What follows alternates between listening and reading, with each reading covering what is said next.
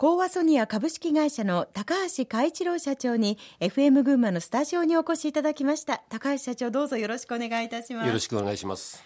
えー、コーワソニアはもともとは1960年昭和35年にお父様が創業したそうですね。そうです。どういった業態でご商売をスタートされたんですか、まあ、小さな塗装工場を、えー、始めたというのがきっかけだったと思います。その後は業態を変えていったんですか？はい私の祖父がいまして、ええ、そのじいさんあの当時から選挙が実は好きで選挙？はい、はい、政治力を使って公共住宅用の郵便受けの仕事を実は国から持ってきたっていうことがあったんですね。すごいやり手なおじい様ですね。当時東京界隈で結構高島平団地とか、はい、多摩ニュータウンとかあるいはもうちょっと埼玉寄りで草加団地とかって、高度成長期に従ってああいったプロジェクトが盛り上がってですねそれに伴って仕事がものすごくあったんですね。親父の運転するトラックの助手席に乗っかってですね、はい、まあいろいろな団地に荷下ろしの手伝いに行ったことを、えー、よく覚えています。そのお父様なんですけれども高校生の時にお亡くなりになられたと伺っておりますけれどもそして会社もお母様がお継ぎになったわけですよね。そうですね、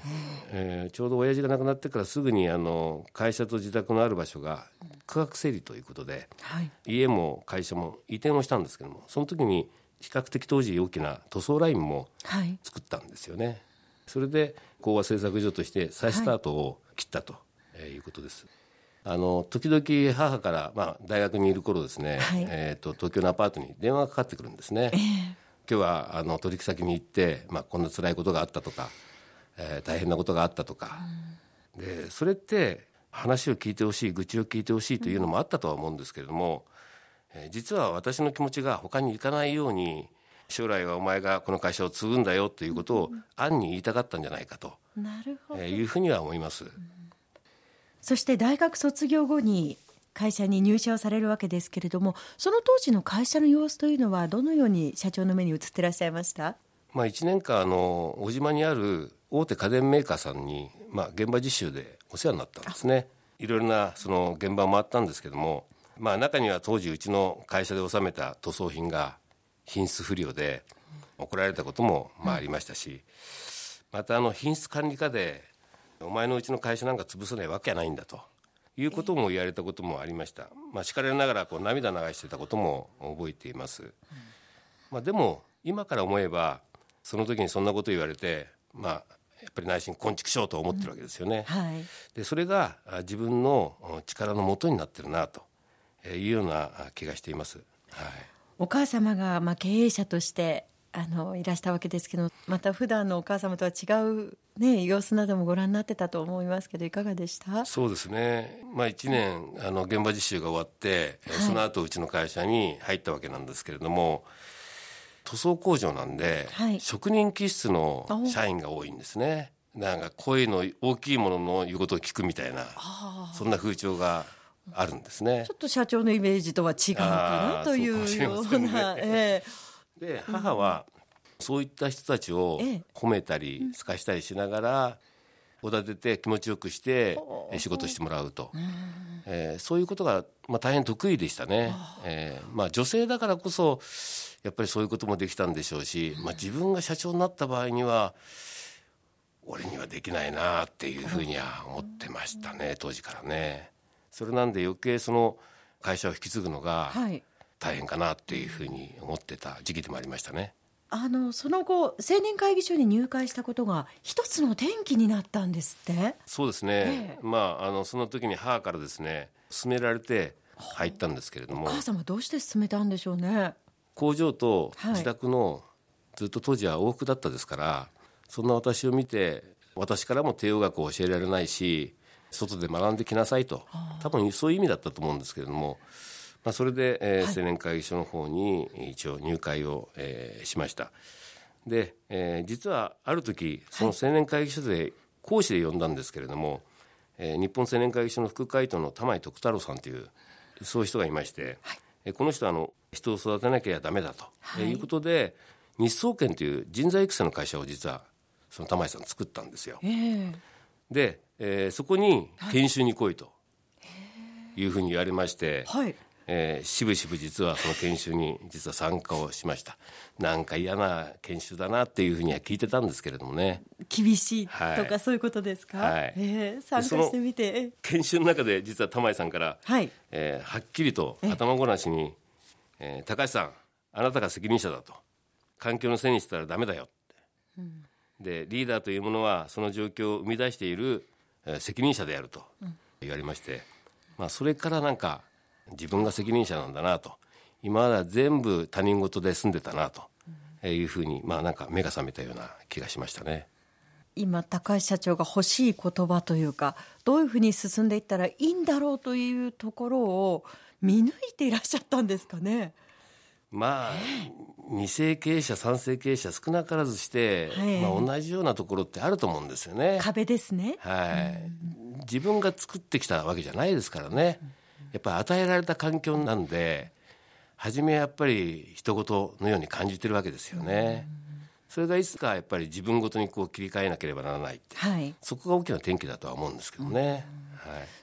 1993年で社長に就任されたそうなんですが高橋社長36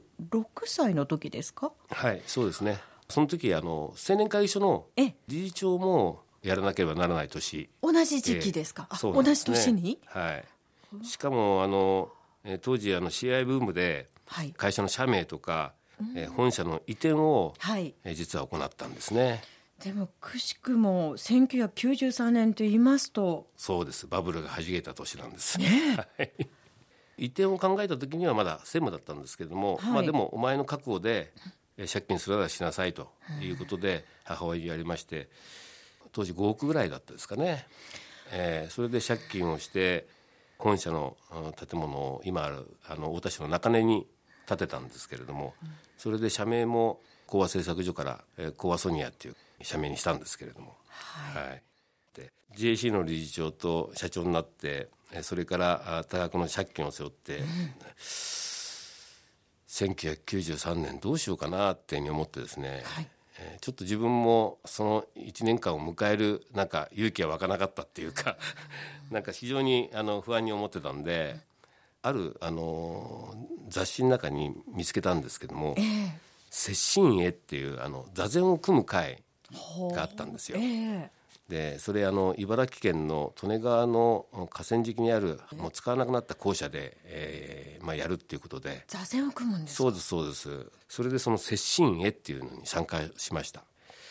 ストーブもないんで寒くない格好をしてきてくれと、でいろいろな問題を抱えている人たちがきっと集まってたんでしょうね、その中に混じって、はい。えー自分も5日間座禅を組んだり写経したり太極拳やったりえーしましたね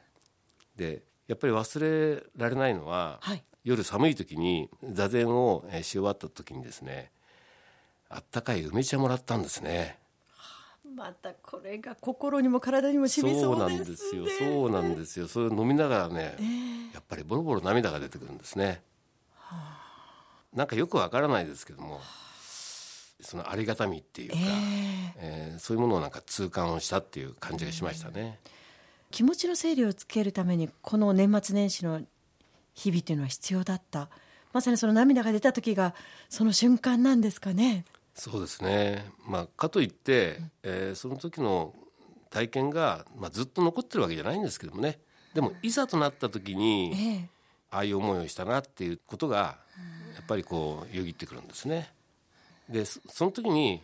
よし頑張ろうと。はいいうふうにこう気持ちがこう入れ替えられるんですよねきっとね。はいえこの後新規事業への挑戦を次々と行っていくわけですがそのお話を伺う前にここで1曲お届けしたいと思いますえ今日は高橋社長に2曲選んでいただいてるんですけどまず1曲目がセブンという